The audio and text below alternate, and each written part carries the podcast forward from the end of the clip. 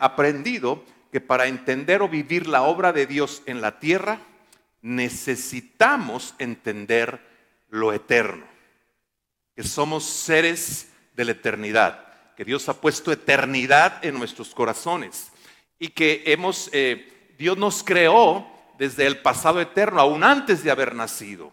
Lo, estamos recordando, voy a hacer una leve, eh, breve remembranza.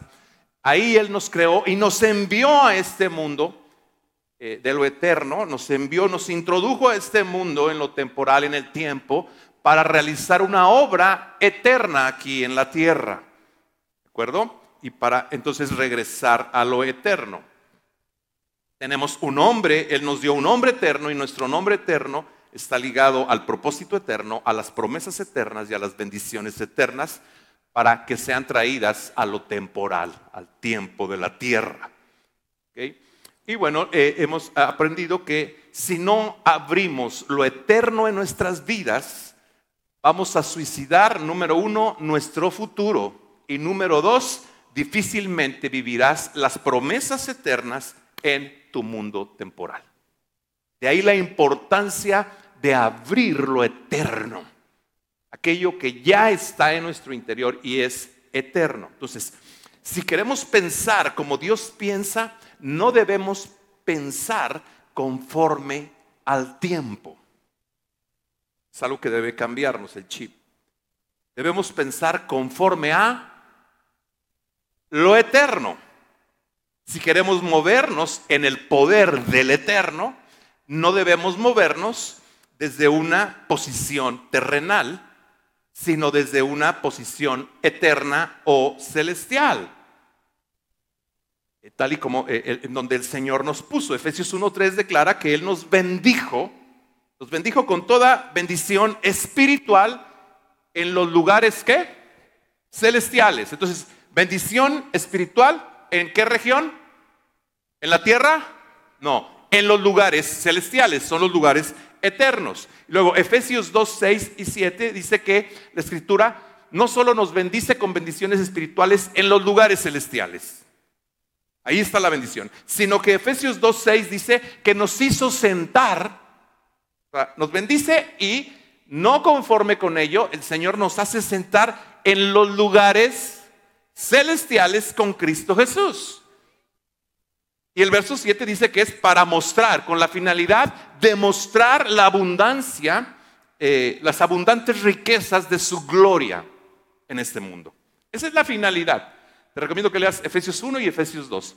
Pero en el verso 7 de Efesios 2, esto es lo que dice, que lo hizo para que podamos mostrar las abundantes riquezas de su gloria. Esa es la razón por la cual hemos sido bendecidos con bendiciones espirituales en los lugares celestiales y hemos sido sentados en los lugares celestiales. Ahora, ¿dónde están esos lugares celestiales? Vamos a abrir nuestras Biblias. Si tienes tu Biblia o si no, seguirnos en pantalla.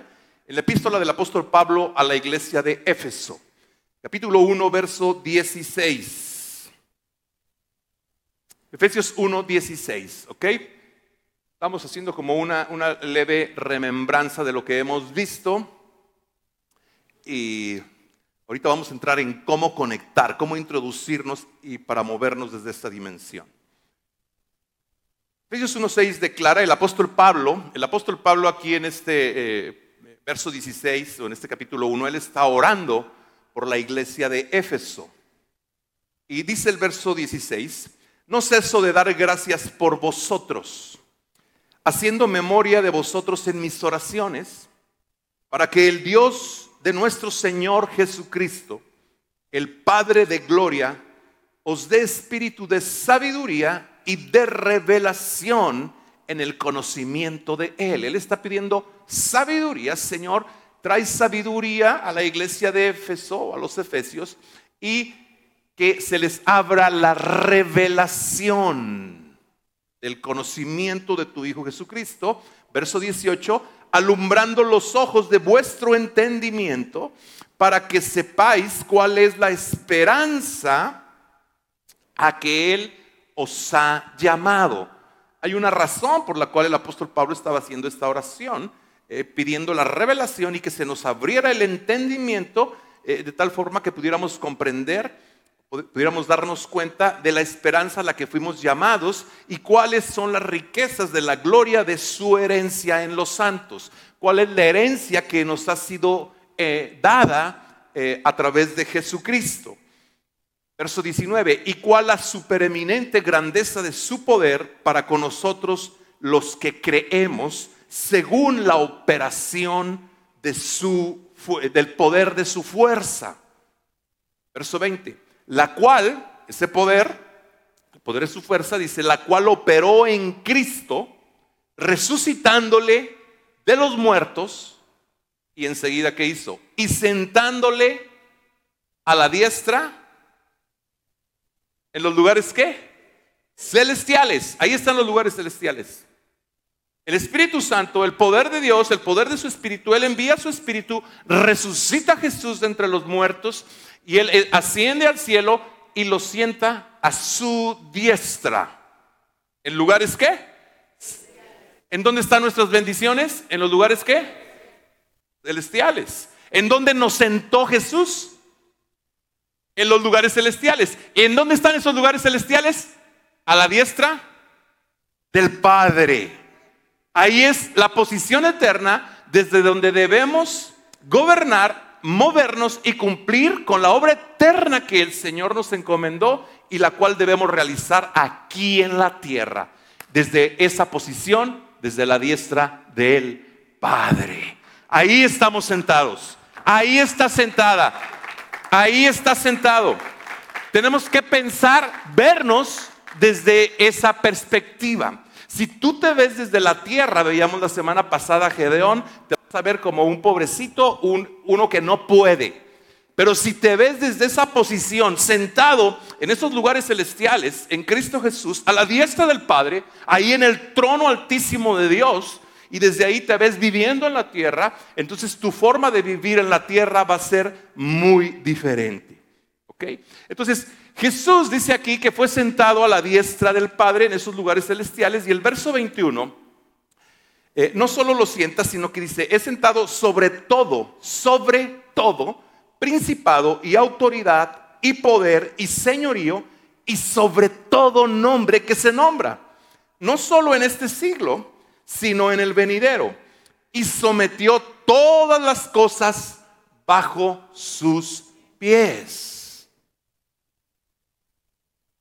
Y, le, y lo dio por cabeza sobre todas las cosas a la iglesia, la cual es su cuerpo, la plenitud de aquel que todo lo llena en todo. Entonces, el Padre le da ese lugar y lo sienta en, esa, en ese lugar celestial a su diestra y le da eh, autoridad, lo coloca eh, sobre todo principado, una autoridad sobre todo principado, autoridad, demonio, poder, señorío y sobre todo nombre. Esa es una posición de gobierno y ahí es donde estamos sentados con Cristo. Recordemos que Cristo es la cabeza y la iglesia es su cuerpo. Y las cosas el Padre las sometió bajo los pies. Y los pies son parte del cuerpo de Cristo. Entonces, ¿en dónde sometió todas las cosas, todo dominio, señorío, potestad, demonio y todo nombre que se nombra eh, en el cielo, en la tierra, debajo de la tierra, y no solo en este siglo, sino en el venidero? ¿En dónde está esa autoridad para gobernar? bajo los pies de Cristo. Y nosotros como cuerpo de Cristo, entonces eh, somos partícipes de esta bendición de, que, eh, de autoridad para ejercer gobierno y dominio. Lo que quiere decir que estar sentados en un lugar celestial, en un lugar eterno, equivale a movernos desde una posición eterna aquí en lo temporal. A eso es a lo que equivale. Eso es lo que Dios está buscando. Y creo que es lo que quiere hablarnos y enseñarnos, despertarnos y salir del letargo y de vernos como seres terrenales y comenzarnos a ver como seres celestiales, porque eso somos. Nuestra ciudadanía, dice el apóstol Pablo, está en los cielos. Somos ciudadanos del cielo y Dios quiere que caminemos con esa perspectiva, con ese entendimiento para poder afectar lo terrenal y lo temporal con un kairos. Ahora, ¿qué debemos hacer para movernos desde esa posición eterna? Porque esto es una, mm, es una verdad teológica, el que estamos sentados en lugares celestiales con Cristo Jesús. Pero lo veo lejos, en la mayoría de los casos lo veo lejos de que sea una realidad espiritual en la que se está viviendo. Si estamos sentados en lugares celestiales, debemos vivir como tal. Y es hacia donde Dios quiere llevarnos. No solo tener un conocimiento que ahí estoy sentado en un lugar celestial, pero vivo como miserable en la tierra o en lo temporal. Él quiere que vivamos como esa extensión de Él, como esa extensión de su reino, de su gobierno en la tierra. ¿Qué debemos hacer para movernos desde esa perspectiva o desde esa posición?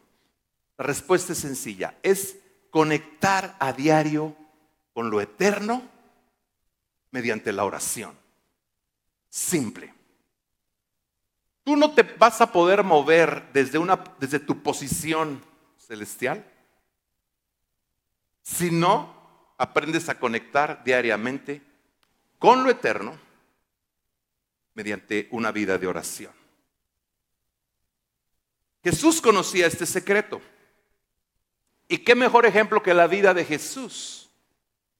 Él conocía el secreto y podemos ver ahora a, Jesús orando eh, en todo momento.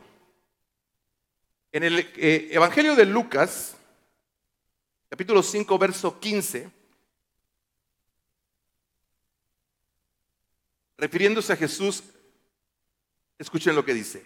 Dice, pero su fama se extendía más y más. Y se reunía mucha gente para oírle y para que lo sanase de sus enfermedades. Imaginen este cuadro. La fama de Jesús por todo lo que él hablaba y hacía se había extendido demasiado. Entonces, de, todos, de todas partes venían a donde Jesús, a donde él estaba, eh, para para que Él los sanara y los, los eh, fueran libres y los sanara de sus enfermedades y porque querían escuchar la sabiduría eh, con la que Él hablaba. Pero verso 16 dice que aún estos eh, viniendo, más el verso 16, más Él, ¿qué hacía? Se apartaba a lugares desiertos y oraba. O sea, dicho de otra forma, él no sustituía, o el ministerio, su vida ministerial, nunca sustituyó su vida de oración. Él entendía lo importante que era conectar con lo eterno, con el Padre eterno. Y si él lo entendía y él lo necesitó, ¿cuánto más nosotros lo necesitamos? Jesús se movió en una dimensión de poder. Él se, movió en una dimensión de lo eterno. Él mostró lo eterno en lo temporal. ¿Cierto? Número dos, él oraba antes de tomar decisiones. Esto es importante. Bueno, el número uno es claro, no sustituye el ministerio, tu vida ministerial, tus labores, tu trabajo, por mucho que este sea, nunca va a sustituir tu vida de oración. Porque esto es algo que luego eh, nos pasa. Entonces servimos, tenemos tanta actividad sirviendo a Dios y como que nos eh, lavamos conciencia, autolavamos conciencia diciendo, ay, es que ya no pude, tuve que hacer esto y esto y esto para Dios, ir a la iglesia y hacer esto, pa, pa. No, eso no sustituye. Necesitamos ambas cosas. El Señor oraba antes, Jesús oraba antes de tomar decisiones. Lucas 6, 12, por favor. Lucas 6, 12. En aquellos días, refiriéndose también a Jesús, Él fue al monte a orar y pasó una hora y media orando a Dios.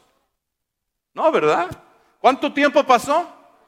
Toda la noche él estaba ante una eh, eh, decisión importante que tomar. Él tenía que elegir a 12 hombres eh, para que fueran sus discípulos. Y dice que pasó toda la noche orando y cuando era de día llamó a sus discípulos y escogió a doce de ellos, a los cuales también llamó apóstoles.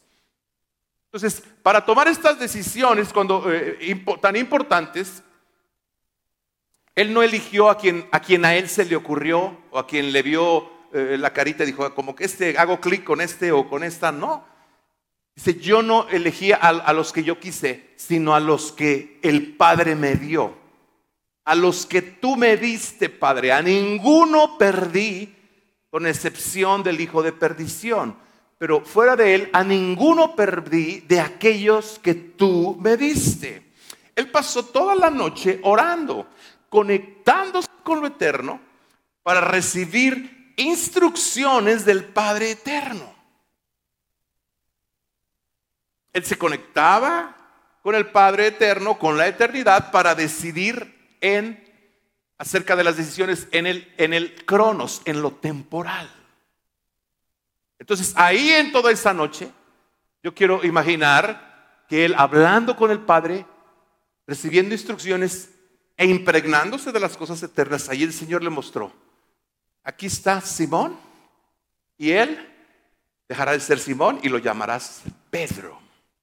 Y aquí está Juanito y aquí está Judas y aquí está, y, ahí le dio a todos. Entonces, él fue a consultar y a recibir instrucciones, no la Apple como hizo Brian. Ok, él tenía problema con su teléfono y corrió a la Apple. Mira, ahorita que lo escuchaba pensaba, la realidad, Señor, es que en aquello que más confiamos es donde más rápido corremos. Piensen en eso. Muchas veces siento dolor de cabeza y ¿a dónde corro? Al botiquín. Tylenol. ¿Ustedes no? Pero ahorita ¿Por qué? Porque confío más en el Tylenol. No, es que voy a molestar a Jesús. No, reprendo este dolor en el nombre de Jesús. Eso es una mentalidad eterna. Eso es estar sentado en una posición de lo eterno. ¿Cierto? Ok, entonces tengo problema con mi restaurar la copia de seguridad de mi iPhone. ¿A dónde recurro? A Apple. primero, Espíritu Santo. A mí me encanta, ahorita me gozaba que escuchaba a Brian y desde el día que nos compartió, pero me gozaba porque lo he vivido un sinnúmero de ocasiones, de cosas que olvido. Y ahí estoy buscando de una forma, de otra, eh, por aquí, por allá. Es solo le pregunto, Espíritu Santo, recuérdame, por favor. Y rapidísimo el Espíritu Santo me lleva, me recuerda, me coloca eh, en aquello que estoy buscando, que extravié, que no recuerdo. Es sorprendente sorprendente eh, eh, el, Espíritu Santo. Entonces, bueno, aquí Jesús, él oraba antes de tomar decisiones. ¿Qué más hacía Jesús? Porque estamos hablando de cómo moverse en esta dimensión. Vamos a ver, aquí estamos viendo en la vida de Jesús cómo fue que él pudo moverse en la dimensión del eterno aquí en la tierra. Otra cosa que él hizo, él oraba antes de ministrar, antes de de tener que realizar sus labores cotidianas. Marcos 1.35. Levantándose muy de, muy de mañana, siendo aún muy oscuro, salió y se fue a un lugar desierto. Y allí oraba. Antes de salir a ministrar a las multitudes, antes de salir a predicar la palabra, antes de hacer su trabajo o la hora que fue enviado a hacer, él se apartaba de sus doce a un lugar desierto, a un monte, etcétera, y ahí oraba. Verso 36. Y lo buscó Simón y los que con él estaban, y hallándole le dijeron: Todos te buscan. Maestro, todos te buscan. ¿Dónde estás? Todos te buscan. ¿Por qué creen que todo el mundo lo buscaba? Porque Él estaba manifestando lo eterno. Y creo que si comenzamos a conectar y hacer lo que Jesús hizo y Él nos enseñó, fue nuestro modelo a seguir para realizar y permanecer conectados con lo eterno, creo que la gente va a venir a buscarnos como iglesia, porque la gente siempre va a buscar a alguien que está manifestando las cosas eternas. Aunque la gente no lo entienda y no entienda que son cosas de la eternidad, ellos pueden palpar algo diferente. Y en Jesús la gente comenzó a palpar algo diferente, porque Él manifestó en sus palabras, en sus enseñanzas y con sus obras, Él manifestó y mostró las cosas eternas, las cosas que están en lo eterno. Mostró milagros de sanidad, milagros de liberación de demonios, eh, eh, milagros de resurrección de muertos, etcétera donde está lo eterno, Él trajo lo eterno y se movió en una dimensión de lo eterno. Entonces llega Pedro y le dice, todos te buscan. Y Él les dijo, ok, vamos a los lugares vecinos para que predique también allí. Porque para esto he venido, he venido para predicar, les está diciendo. Y verso 39, y predicaba en las sinagogas de ellos en toda Galilea y echaba fuera los demonios. Pero ¿qué hacía antes de ir y predicar? Que era su trabajo, era su ministerio. Y antes de echar fuera los demonios, ¿qué lo vemos haciendo? Orando, conectando, impregnándose de lo eterno. Antes de que realizas tu actividad cada día, es importante haberte conectado con lo eterno, haberte frotado de lo eterno. Es muy diferente cuando tú haces un día sin haberte frotado a cuando haces un día cuando te has frotado. Mucho, mucho. Cuando tú te frotas, tú vas a tu oficina, tú vas a tu trabajo y vas en otra dimensión. Ahora, Jesús lo hacía, él oraba antes de ministrar, antes, de, comenzar su día o sus actividades, pero también oraba después de ministrar. Al terminar sus actividades, al, al terminar de ministrar a las multitudes, a la gente, de enseñar, de sanar, etc., él oraba. Mateo 14, 22. Es cuando Jesús camina sobre el mar en medio de una tormenta y dice en el verso 22, enseguida Jesús hizo a sus discípulos entrar en la barca e ir delante de él a la otra ribera, entre tanto que él despedía a la multitud. Ok, adelántense, vamos, vayan al otro lado del lago, eh, en tanto que yo termino de, de despedir a las multitudes que he estado ministrando durante todo el día. Verso 23, despedida la multitud,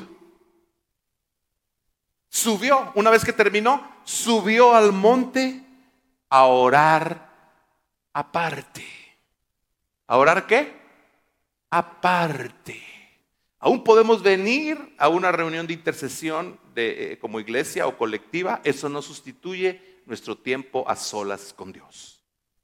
Él subió al monte a orar aparte y cuando llegó la noche, allí estaba allí solo. Él y el Padre conectándose con lo eterno, impregnándose con lo eterno, olía a lo eterno. ¿Por qué? Si Él es el eterno, Él es Dios.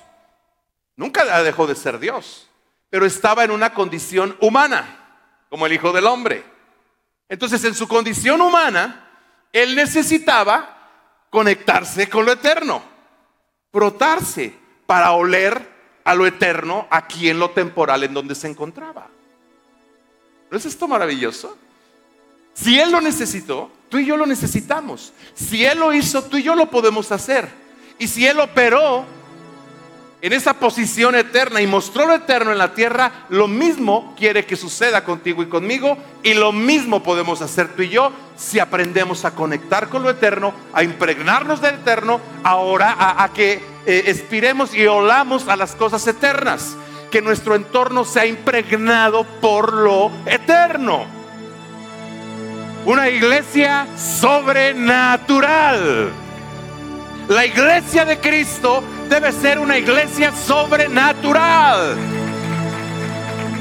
Demonios, demonios no se van a someter a una iglesia terrenal con una mentalidad terrenal. Porque la iglesia, si somos el cuerpo y, Jesús está sentado en, su trono, en los lugares celestiales, a la diestra de Dios, el Señor le dio la autoridad y puso a los demonios y a todos los principados y potestades demoníacas bajo sus pies, pero desde la posición celestial. Los demonios se te van a sujetar cuando tú entiendes y desde tu posición tú ejerces autoridad sobre los demonios. Cuando aprendes a verte no como un terrícola, sino como un ser eterno, que has venido de la eternidad al mundo temporal, que hay eternidad en ti y que en ti Dios puso una obra y que en su libro, como veíamos eh, eh, en reuniones pasadas, en su libro Él escribió todo el plan y propósito que Él, Él tiene para nuestras vidas. Pero ese plan no se va a poder desarrollar si nosotros no nos alineamos a Él. ¿Qué va a suceder si no nos alineamos a Él? Vas a suicidar tu futuro, como lo decía hace unos momentos. Todo aquello que Él escribió en su libro acerca de ti no, no tomará lugar. Vas a partir de este mundo escúchame bien esto, vas a partir de este mundo con salvación, porque la salvación es por gracia, irás al cielo, tu nombre fue escrito en el libro de la vida, partirás de este mundo con salvación, pero llegarás al cielo con manos vacías. Así como llegaste, te irás de la misma forma, con aquello que el cielo y el Padre depositó en tu interior y lo cual debió haber sido entregado aquí en la tierra y en lo temporal. Es como si tú lo abrazaras y, dijeras, yo no lo entrego, me vine con esto y me regreso con esto. Y el plan de Dios y propósito de Dios es que aquello que Él puso en nuestro interior, al introducirnos en la tierra, no regresemos a la eternidad con, lo, con el talento o con el don o con lo eterno que Dios puso en nosotros, sino que lo entreguemos en la tierra, afectemos la tierra que leudemos la masa, que seamos bendición para la tierra, porque para eso existe la iglesia y para eso Dios levantó un pueblo en Abraham para bendición de la tierra, para bendición de las naciones, para bendecir las familias de la tierra. Entonces bueno, despedida la multitud, subió al monte a orar aparte y cuando llegó la noche estaba allí solo. Y ya la barca estaba en medio del mar azotada por las olas porque el viento era contrario. Mas a la cuarta vigilia de la noche, Jesús vino a ellos andando sobre el mar y todos ya conocemos la historia de lo que pasó. Y cómo camina Pedro y conocemos la historia. Pero, ¿cuál es el punto?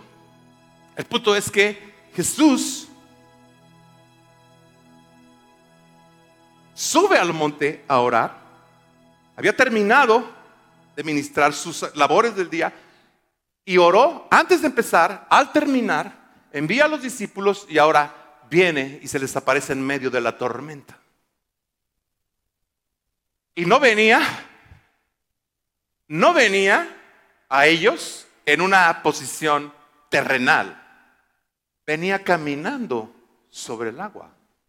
Eso es una posición eterna.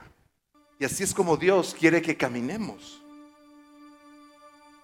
Desde una posición eterna. Amén. Llegó a ellos, se calmó la tempestad, conocemos la, la historia. ¿Por qué? Porque el mar le obedecía, el viento le obedecía, porque e, en él, él tiene la autoridad sobre ello. ¿Cuál era la clave? ¿Cuál fue la clave en la vida de Jesús? Oración. Oración es la clave para operar desde lo eterno. Esa fue en la vida de Jesús, lo fue en la iglesia primitiva, lo ha sido en la historia de los avivamientos y lo sigue siendo hoy en día y lo seguirá siendo por nuestros días. La oración es la clave. Una vida de oración es la clave para que pueda una iglesia operar desde lo eterno en lo temporal. Amén. No hay otra forma. No hay otra forma. Y voy a ser más claro, sin una vida de oración es imposible que puedas operar en el poder del Eterno. Imposible, no va, la iglesia no vamos a operar. Es imposible que esto suceda. Jesús lo necesitó, Jesús mismo. Si tú lees la historia los avivamientos, comenzando con, eh, con, el de Pentecostés y hasta nuestros días, te darás cuenta que todos, en todos estuvo, estuvo involucrado el ingrediente de la oración. De hombres y mujeres que oraban, que buscaban el rostro de Dios, que se desprendían, se desconectaban de lo temporal para conectarse a lo eterno. Y entonces vivieron vidas desde la eternidad aquí en la tierra y en lo temporal. Sentados en el cielo, caminando en la tierra. En un cuerpo humano. Amén. Eso es lo que Dios quiere. Amén, apláudele. Cuando vayas a aplaudir, apláudele al Señor. Eso es lo que Dios quiere para ti. Gracias, Señor. Entonces, ¿qué debemos hacer para movernos desde una posición eterna? Conectar a diario con lo eterno mediante la oración. Conectar a diario con lo eterno mediante la oración. Amén. Cierra tus ojos por un momento. Dile, Señor, hazme un hombre, una mujer de oración, Señor. Yo quiero, quiero conectar con lo eterno diariamente. Antes de iniciar mis labores cotidianas, al terminar mis labores cotidianas, ante decisiones importantes que deba tomar en mi vida yo quiero conectar contigo, con lo eterno en todo tiempo. Háblale, dile, porque me doy cuenta que soy un ser de la eternidad. Que no estoy aquí en la tierra por casualidad, Señor, sino que tú me enviaste a este mundo para entregarle algo eterno que le hace falta a este mundo. Hazme un hombre o una mujer de oración.